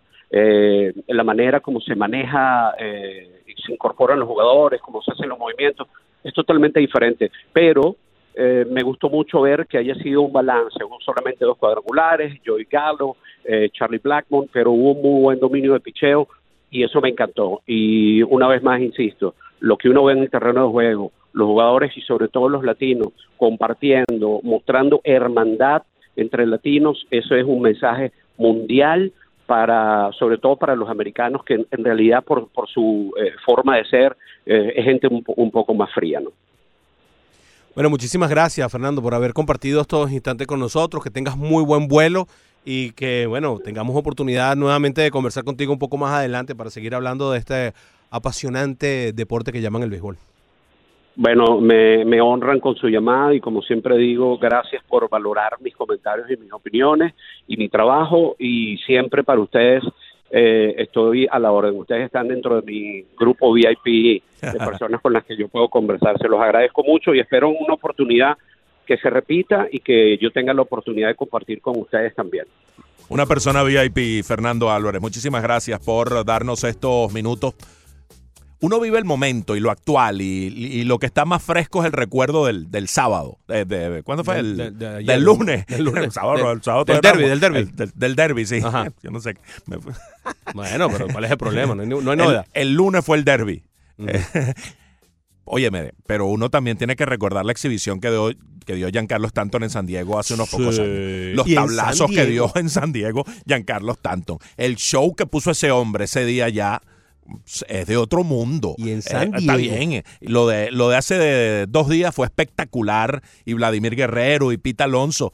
Pero sí, es lo más fresco y lo que tenemos allí justo al alcance. Y la memoria es así. Pero no olvidemos aquella exhibición. Y aquí mismo en Miami, Aaron Judge la pegó algo que, no, que ha ocurrido una o dos veces. La pegó allá en el techo. eh, y dio también un show. Justin Board también dio un espectáculo bárbaro en la ronda en la que casi elimina al favorito que era Aaron Judge. Que quiero llegar, que sí, eh, esto es un, un- un ciclo y una secuencia que va increciendo, que tuvo un punto álgido ah, el lunes, puede ser, Sí, sí. pero no olvidemos que el antecedente de hace muy poco de Stanton en San Diego fue una cosa feroz, una cosa eh, de otro mundo. Sí, monumental. Vamos a un corte. Ah, no, tenemos a Manny. Hola, Manny, ¿cómo estás? Ah, buenas tardes, muchachos, saludos. Saludos, man. Eh, con el tema de las pelotas, eh, por un lado, bueno, no sé si ustedes escucharon. ¿Cómo yo estás? pienso que ustedes lo escucharon igual que yo. Quiero, yo creo que ustedes lo escucharon igual que, que yo.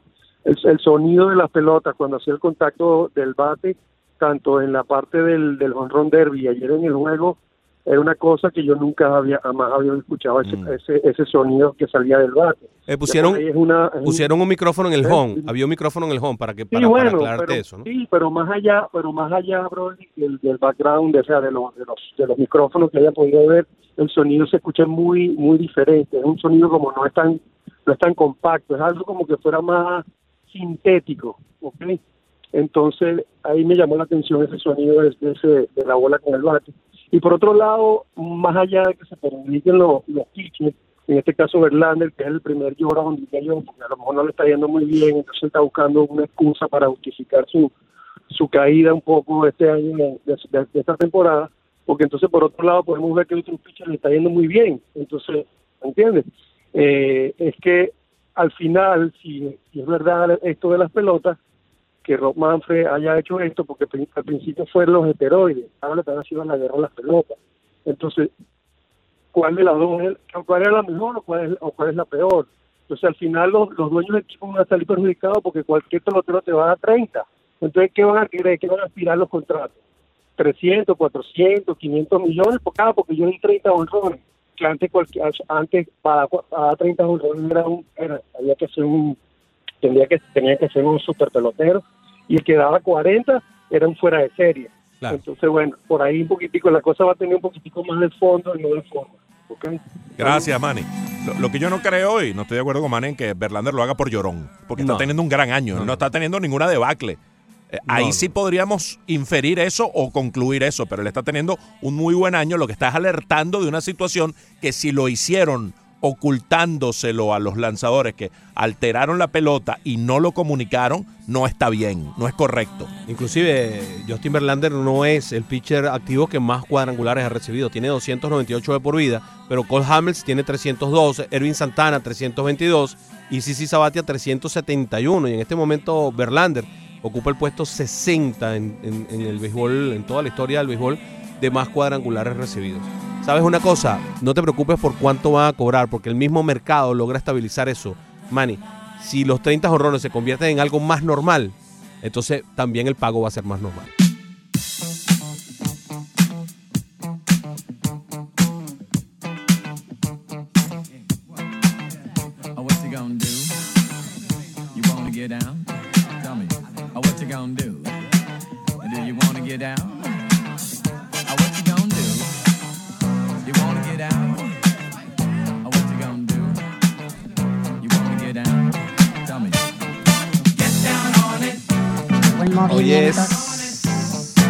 Miércoles de libre albedrío de Leandro Soto. Gol at the King. Get down on it. How you gonna do it if you really don't wanna dance? By standing on the wall. Get your back up off the wall. Tell me. Estoy en una página que me está mostrando Fernando Arreaza que Pórtense tiene bien, los totales año por año de las grandes ligas. Sí. El año en que hubo más bases robadas en la historia del béisbol fue en 1890. 6.870 bases robadas. Qué, qué barbaridad. ¿Ah? 6.800 bases robadas. Vaya que es una, es una cosa de locos. Este año vamos por 1.271, para que más o menos tengan una idea de cómo ha cambiado el juego. Ese es un aspecto que está mermando y, y desapareciendo.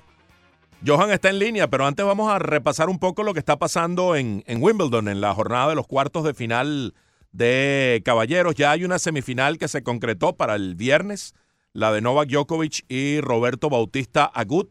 Y es que Djokovic ni se despeinó para despachar al belga David Goffin 6-4-6-0-6-2. Realmente lo borró, lo sacó de la cancha sobre todo desde el segundo set en adelante. Ese 6-0 es absolutamente una muestra del dominio del serbio y de cuán superior fue a Gofán para avanzar a esta semifinal, en la cual va a enfrentar a Roberto Bautista Agut.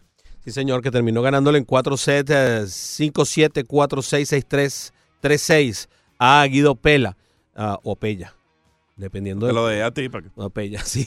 Me lo dejaste a mí para decir yo caía. Cualquiera de los dos. A Guido lo pelan y lo peló Roberto Bautista Gut. Le ganó entonces en cuatro sets en cuartos de final. En la Ellos dos se van a enfrentar, ¿no? Se van a enfrentar entonces Bautista con Novak Djokovic. Sí, correcto. Van a jugar el viernes en una de las semifinales. Una sorpresa por ese lado del draw, que Roberto Bautista Gut esté metido en la semifinal ante Novak, eh, Novak Djokovic. Y hay dos partidos en desarrollo. En este momento Rafael Nadal está sirviendo para el primer set ante Sam Querrey, pero está 0-30. O sea que Querrey está buscando empatar y complicar las cosas en ese primer set que está ganando Nadal 5-4.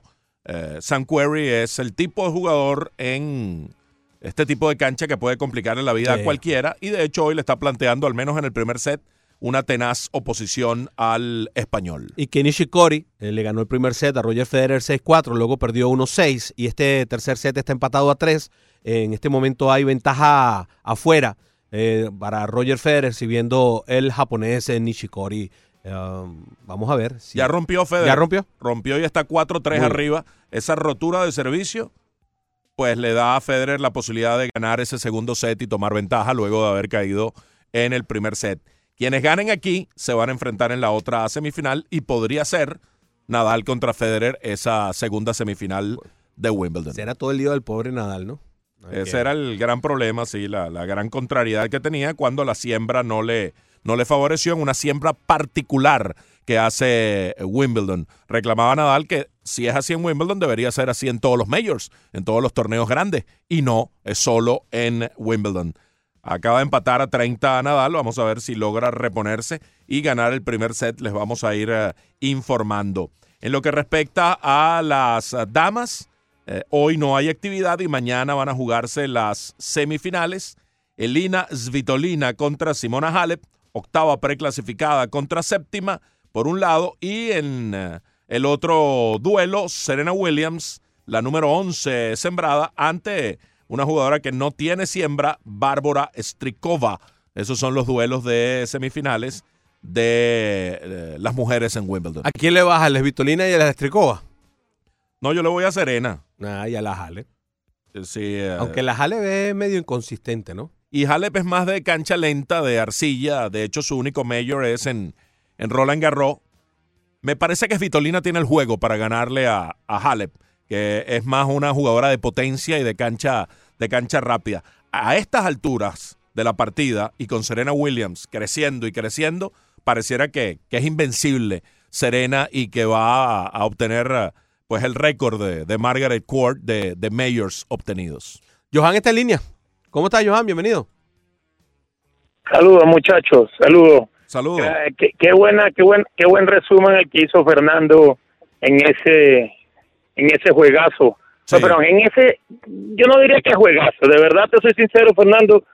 eh, me pareció que era un juego literalmente de, de picheo, porque sí hubieron cuánto, cinco o seis carreras y ya, no, para ser exacto, hubieron siete carreras Sí. pero no hubo espectacularidad en los juegos, no hubo grandes grandes atrapadas, no hubo grandes demostraciones de poder, y no creo que el, el que más se dio a entender fue el del Galo, pero de resto, señores, me parece que el juego de las estrellas se ha vuelto aburrido porque no tiene ningún tipo de interés.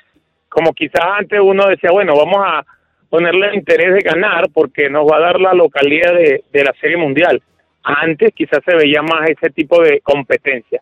Ahora es más displicente, es más familiar, es más para compartir como, como jugadores en, en un tiempo extra que les dan de, de, de, de asueto, se puede decir. Pero como estrella, señores, me parece que de Juego de las Estrellas de anoche fue extremadamente aburrido, mi punto de vista. Tuvo más entretenido el Honron Derby, donde hubo más competencia, más eh, más chispa, más viveza, más, más, más sangre caliente por el ojo, como dicen por ahí Fernando y Roderick. Gracias, Johan, sí. Le- lo decíamos un poco que el derby se está tragando al juego como tal. El juego es, impredecible que pueda pasar. El derby uno, uno sabe que va a haber espectacularidad y si se trenzan en un duelo como el que ocurrió entre Peterson y, y Vladimir Guerrero, ya está servida la, eh, digamos, la, la, eh, la escena para que trascienda como uno de los eventos más emocionantes que uno pueda observar. Hay algunos mensajes también a las cuentas Twitter. Este está muy bueno de Rigoberto Rengifo. Dice, breaking news, hay una denuncia en los Marlins que las pelotas que está denunciando Justin Verlander solo están siendo utilizadas por Wei Yin Chen al momento de pichear. María Eduardo Crego nos dice saludos, tomando en cuenta la importancia que es el cerrador del encuentro, o como dicen, el apagafuego. Yo se lo daría a Chapman. Recuerden que la diferencia era de una sola carrera y finalizó con tres chocolates. Recuerden a Mariano, el único con 100% en Cooperstown. Sí. Un punto, es un punto. Es un punto y un punto Un interesante. punto muy válido. Ayer estuvo muy bien, por cierto, el muchacho de la casa, Sandy Alcántara, lanzó sus rectas a 99 millas. El brazo que tiene este muchacho es de número uno, de un pitcher de, de- de la parte frontal de una rotación. Lo que le falta es eh, experiencia, Claro. aprender a ubicar la pelota, a utilizar, a mezclar. Eh, él, con todo y la gran velocidad que posee, no ha sido un ponchador en esta primera parte de la campaña.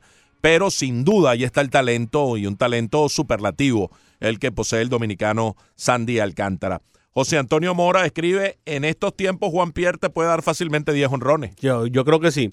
Eh, Luis Colombani dice, en los 90 los peloteros se metían esteroides. Ahora los esteroides se lo metieron a la pelota. Simple y sencillo. Jonrones vende.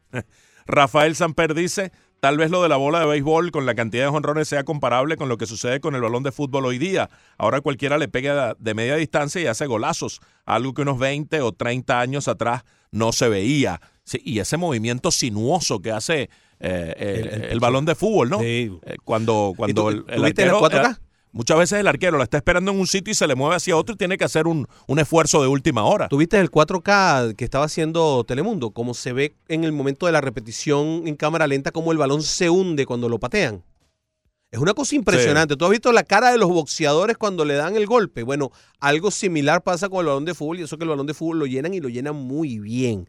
Lo llenan hasta donde más no da los balones de fútbol. Los balones de fútbol son tienen una presión bastante grande. Dar un cabezazo a un balón de fútbol oficial es, es- es de, de- O sea, hay que ser guapo. para Hay- hacerlo. no, y hay que sabérselo dar como se lo dan los jugadores de fútbol que, que ni, ni, ni se despeinan cuando dan el cabezazo. José Antonio Mora dice, ¿qué tiempos aquellos? El líder de jonrones de la Liga Nacional de la temporada 1992 fue Fred McGriff con 35. Este año ya Yelich tiene 31 y estamos en la mitad de la temporada. Y es verdad, ese año McGriff 35, según nos pone el mismo, Barry Bonds 34, Sheffield 33, Darren Dalton empatado con Hollins con 27, Rain Samber 26, Larry Walker 23, André Dawson 22, imagínate, era, eran otros tiempos. Es que hay tres bateadores con más de 30 jon- o con 30 o más honrones. Yelich con 31, Pete Alonso y, y Cody Bellinger con 30 cada uno. Bueno, en esa temporada terminaron tres, la temporada completa con 30 jonrones en la Liga Nacional.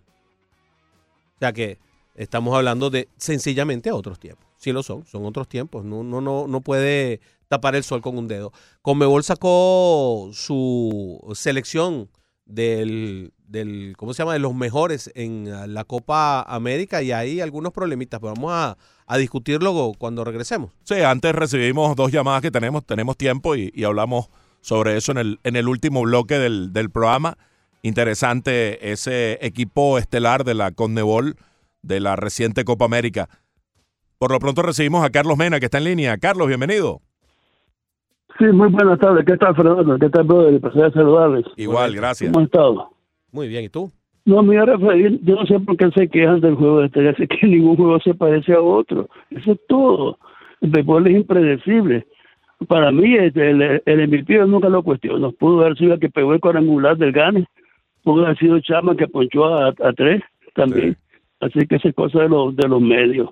Lo que sí que no hemos visto es una hazaña lanzadores como antes que le daba Martínez. Por ejemplo, en el año 34, Carl Hoover de los Gigantes ponchó Baby Ruth, Lou Gehrig, Jimmy Fox, Al Simon y Joey Cronin. Todos están en el Salón de la Fama. Sí. 1986, Fernando Venezuela ponchó en fila. Don Malik, Carl Licken, Jesse Bassett, Lou Whitaker y el pitcher Higuera. Y en el 99, Pedro el Malo ponchó a Barry Larkin, Larry Walker, Sammy Sosa y Mark Maguire. Esos fueron las los- de los lanzadores. El caso de la pelota, yo recuerdo que en el 98, en un artículo extenso del US Today, que estaba el boom de los cuadrangulares, Maguire Sosa, publicó que una delegación de grandes ligas, encabezado por este señor este Sanderson, que fue vicepresidente de, de regla, eh, un mie- miembro del, de la- del sindicato, un CPA, fueron a Turrialba, para Costa Rica, y comprobaron que es el mismo tipo de pelota. Verlander que le pregunte a Ryu qué tipo de pelota debe poner Ryu. Verlander sencillamente tiene que analizarte a qué pelota las que le están pegando cuadrangulares, lanzamiento, ¿eh? Porque mucho, el béisbol es mucho. Hay una opinión de Ted Williams, aquel libro que se llama la- el, el, estilo de, de bateo, creo que sí, yo tengo ese libro. Hay un párrafo que dice, lo que pasa es que los bateadores de ahora le hacen swing con el mismo picheo, con la misma fuerza, con dos strikes. Ya nadie busca cómo defender el plato. Todos buscan el batazo largo. Esa es la, esa es la razón. Buenas tardes. Buenas tardes, Carlos. Gracias, Carlos. Sí, bueno, tiene, tiene un punto, ¿no? Aquiles está en línea, ¿no? Se fue Aquiles. Eh, eh, tiene un punto importante, ¿no? Hay una, hay una nueva mentalidad también hacia, el- hacia la forma de batear. Hay una nueva eh, eh, mentalidad acerca del ponche. Antes el ponche era vergonzoso, la gente salía molesta, partían bates, etcétera, etcétera. Ahora el ponche es algo normal, natural, lo considera uno a cualquiera. O sea, se ve igual poncharse que dar un rolling al short. Y creo yo que, que eso es parte de lo que, lo que ha cambiado en la mentalidad. Y entonces, bueno, vamos a hacerle el swing a la bola y si me poncho, me ponché y ya. Menos pelotas en juego. Me- eso es lo malo. Y se pone fastidioso, ¿no? Es- se hace monótono el jonrón o el ponche como dos aspectos que están polarizando al béisbol.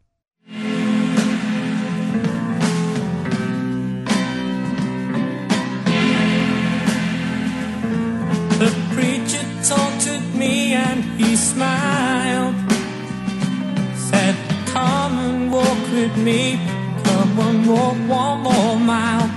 Now, for once in your life, you're alone. But you ain't got a dime.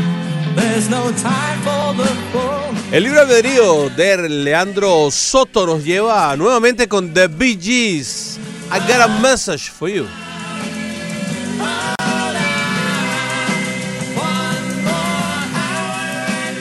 Una, una, una época completa ah, de Gees. una etapa. Un estilo, además, muy individual, muy, muy personal. Con esas voces en falsete.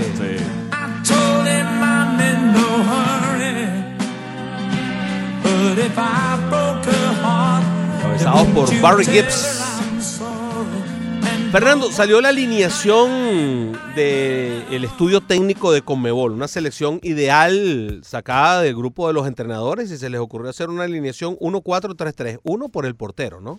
En realidad es 4-3-3, como lo dirían. Y sacaron una alineación donde hay ciertos indiscutibles y el primer indiscutible es Allison, ¿no? Sin lugar a dudas, Allison, que fue el, el portero más destacado de la Copa América y que eh, está creciendo a pasos acelerados para, para estar en la élite, ¿no? Yo creo que ya lo está, pero ya está en la discusión de quién es el mejor portero del mundo actualmente. Y ya Allison, quien lo escoja, ah, no está, no está, Está por ahí. está, eh, pues, con argumentos. ¿Y, y quiénes serían los, los rivales? Pues si te pones a ver, o sea, en este momento, ya después de, de- de la, la caída por la edad de Bufón, pues, Sí. pues, eh, eh, vaya, Manuel Neuer, que ya tampoco es el... el- Nunca regresó igual de la lesión aquella. eh, correcto. Entonces, ahora, ¿quiénes son? Porque... O- otro que se cayó abruptamente fue De Gea. Horrible, horrible, es una cosa espantosa. Tanto es así que lo tienen, los, se lo están vendiendo al, al- al que sea y no consiguen ninguna, ninguna propuesta, ¿no? Tal vez lo van a colocar, sí. El del Atlético de Madrid tal vez no tiene la, la- la vitrina, porque Ajá. además su selección no es de las más eh, vistosas, eh, el esloveno, y el Atlético de Madrid tampoco es un equipo de esos de, de primer nivel. Es un Sí. equipo, sí, que en la Liga Española juega bien todos los años y está metido en la UEFA y en la Champions avanza rondas. Y tal vez eso no le da la vitrina, pero Obla creo que está también en esa discusión. Y el polaco Szczesny, el de Juventus, también podría, podría estar en la, en la, en la discusión. Hay un, ¿Qué hay un choque, de trenes. Hubo. Si usted lo está viendo por la aplicación, se va a haber muerto de la risa por el choque de trenes. Pero bueno, no lo voy a Me describir. atropelló Leandro, Sí. que choque de trenes. Me atropelló él. Creo que el polaco también de la Juventus podría estar metido en esa, en esa discusión. Podría estar Mark Ter Stegen quizá Sí, metido sí. en esa discusión. Ese nombre es válido. Eh, vaya, la verdad es que ahora mismo uno no ve tanto portero. Y Allison, yo creo que está, podría terminar encabezando esa lista en un momento determinado, ¿no? Sí, definitivamente. Eh, en este grupo o en esta alineación ideal del, del grupo de estudio técnico de Conmebol, colocan a Dani Alves como lateral derecho y eh, yo creo que esa es la decisión más clara. Por cierto, hubo un video por allí de una eh, entrevista de Dani, en la que participó Dani Alves de un programa en Brasil donde él habla de cómo contrariaba a Ricardo Montes de Oca, a- perdón, a Pep Guardiola. Cualquiera de los dos es lo mismo. Sí, es, es básicamente lo mismo, la gente lo entiende. Es increíble cómo él le llevaba la contraria en la época en que Guardiola era el técnico del Barcelona. Él en su salida como lateral siempre buscaba contactar a Messi porque él decía que cuando Messi estaba dos minutos sin tocar el balón, se desconectaba del partido. Oh, wow. Dos minutos sin tocar el balón y se desconectaba. Entonces él buscaba mm, romper líneas, digamos, y hacer un pase que, que encontrara a Messi antes de lo que probablemente hubiera querido Guardiola en su secuencia y estilo de juego. Eh, del extremo con el mediocampista y después ir avanzando.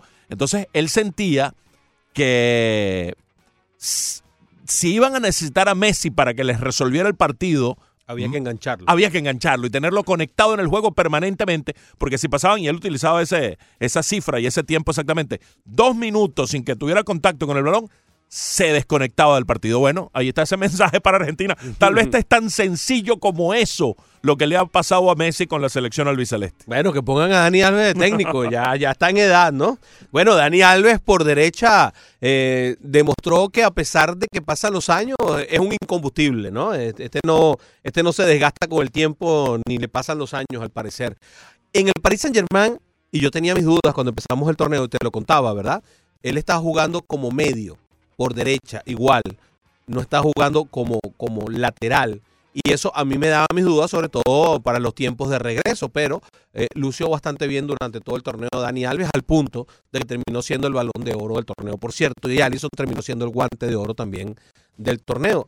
Em, eso- esos dos brasileros y Everton, que terminó siendo el goleador del torneo, también, pues, también está en la cuenta que está más adelante y lo vamos a nombrar.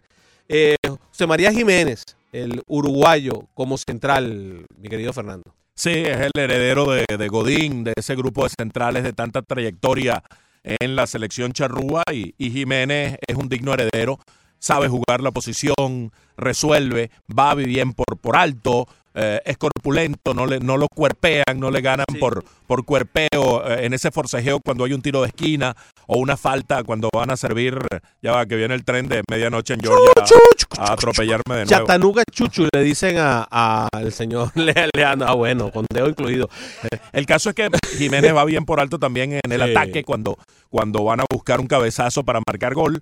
Y por eso digo que es el digno heredero de, de Godín y ese tipo de, de jugadores.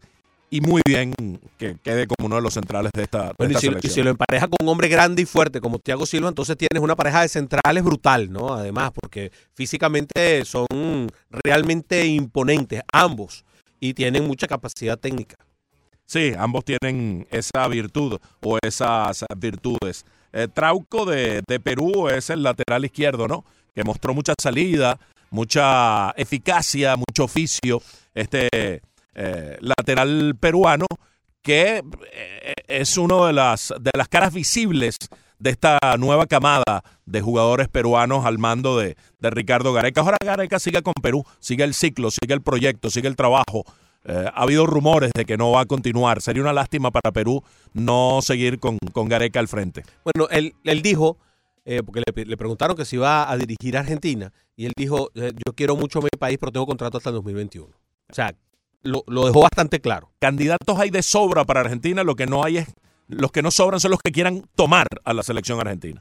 Y yo creo que Ga- Gare- Gareca se ha ganado la relevancia internacional suficiente como para poder ser él el que como un Mesías llegue y ponga orden en esa casa, ¿no? Pero habría que, bueno, cambiar ciertas cosas en la AFA y ahí es donde está un poco más delicada la cosa. Sí. Eh, seguimos como una culebra y nos vamos por la izquierda. En, la- en el medio estaría Arturo Vidal, oh, genio y figura. Potencia, eh, algo de genialidad, mucho ímpetu, muchas ganas, le va todo, no hay un balón por perdido, eh, la pelea, la josea todas. Este es el tipo que, que es un motor, porque además juega 90 minutos todos los partidos. Esa, esa, me gustó ese cierre. Juega los 90 minutos todos los partidos. Y esa es una de las definiciones de Arturo Vidal. Tal vez uno no pueda estar en ocasiones de acuerdo con su estilo, con su manera de, de conducirse, pero cualquiera quiere tener. A mí, a mí me pareció que no, cuando llega al Barcelona, que no era eh, parte del engranaje del Barça, que rompía un poco lo que era el estilo y filosofía del Barça. Y resulta que el tipo se adaptó y, y además aceptó su rol y fue un muy importante cambio para el Barcelona y con la selección chilena sigue siendo un estandarte Arturo Vidal y tuvo una gran Copa América. Leandro Paredes eh, es el otro jugador del sector intermedio. Eh, buena noticia para Argentina Sí. que haya emergido Leandro Paredes, que le da balance en ese sector medular. Cuando hemos hablado de, un equipo, una selección descompensada, Paredes fue una de las respuestas y de algo que encontró, de las cosas que encontró Argentina en su experiencia de la Copa América. De un equipo que no jugaba nada en la primera fase, que no se sabía cuál era su filosofía de juego, fue encontrando algunas respuestas y se lleva parte de esas respuestas para la eliminatoria premundialista. Es importante, Paredes va a estar con el Paris Saint Germain y eh, el desarrollo de este muchacho podría ser eh, una de las grandes respuestas que puede dar el equipo de Argentina de cara a una clasificación para el Mundial de Qatar. Yo creo que yo creo que podría pasar por los pies de este, por los pies de Dybala. Creo que ese va a haber ese ese recambio. El último, eh, o sea, cuando dejaron jugar a Dybala demostró quién es quién es Pablo Dybala. Sí, lo hizo fue al final Scaloni. Es que lo- los Leandros por lo general son buenos. Sí, ¿verdad? Sí. Ah, ok. Hay excepciones. En- en, eh, oh, eh, El otro mediocampo también proviene del Barcelona y se trata de Artur. Está Arturo y está Artur. Artur el brasilero, por cierto, cinco brasileros en esta selección. Eh, es de ese tipo de, de jugador creativo que también tiene las capacidades físicas para poder jugar y meter- echarle resto permanentemente, de estar en diversos lugares y de poder apoyar no solamente cada intento de, de- ataque de su equipo con la creatividad y la inteligencia, sino que también es capaz de regresar y ayudar bastante a Casemiro eh, en, en lo que es la recuperación. Así que esta polivalencia creo que es lo que le da un puesto a Arthur allí dentro de este equipo ideal. Este Arthur es una especie de Dunga, pero con más técnica.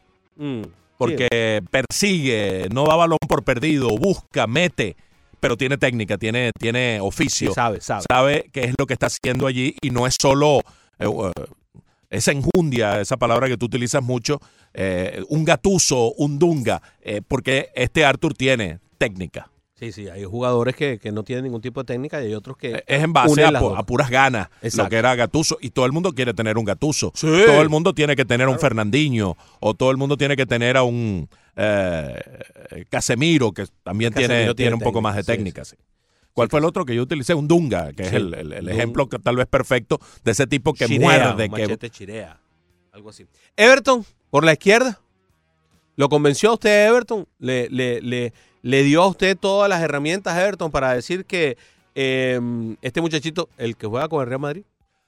Vinicius, tu- Vinicius. tuvo chispazos, tuvo esos grandes chispazos, marcó Este es goles espectaculares. Este es el que puede dejar fuera a Vinicius.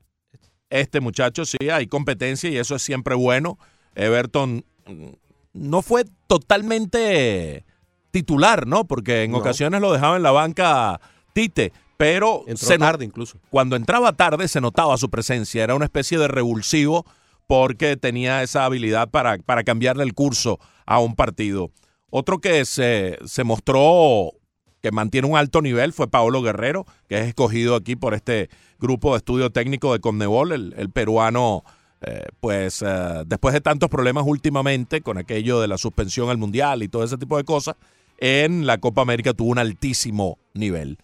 Este, este, este, este es otro, ¿no? De los que, de los que va para adelante, de los que juegan todos los encuentros, de los que está peleando permanentemente y siempre en desventaja. Porque normalmente Perú juega con él solamente arriba y él siempre tiene a dos defensas. Y se las ingenia, Fernando. Se las, él se las ingenia, se las busca. Él consigue los espacios, consigue las formas a punta de corazón, de velocidad, de entrega. Y siempre está metido dentro de los mejores en cualquier parte donde esté Pablo Guerrero, sin ser un centro delantero de los más exuberantes, ni tampoco ser un centro delantero con una gran técnica. Pero siempre está en la jugada.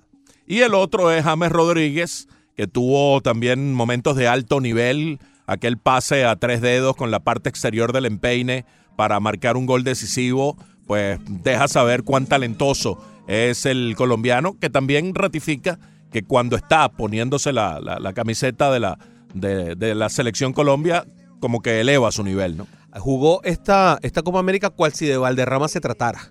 Sin exceso físico, sin, sin tanta floritura, pero metió unos pases con una, unos- unas características y unos mili- eh, tan milimétricos, tan perfectos, tan exactos, que parecía como que estaba jugando, como que había eh, regresado el pibe Valderrama a la selección Colombia. Y antes de despedirnos, vamos a decirles que Nadal ganó en definitiva el primer set ante Sam Querrey 7-5. El segundo set comenzó ganándolo Sam Querrey en el primer game. Y que Roger Federer ganó el segundo set, así que está arriba ante Kei Nishikori 4-6, 6-1, 6-4. El cuarto set está 2-1 a favor del japonés. Águila Cristi dice, basta que el bateador conecte bien, así sea un flaco y chiquitico. Antes tenía que ser alto y musculoso. Creo que hay algo de cierto en la confección de la pelota actual.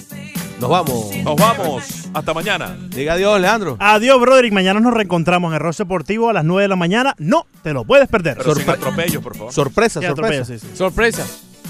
Sorpresa una mujer encarcelada. qué horrible, qué horrible. No, no me ponga los grillos, que ya nos vamos, que tengas una tarde para dar. Gran Slam.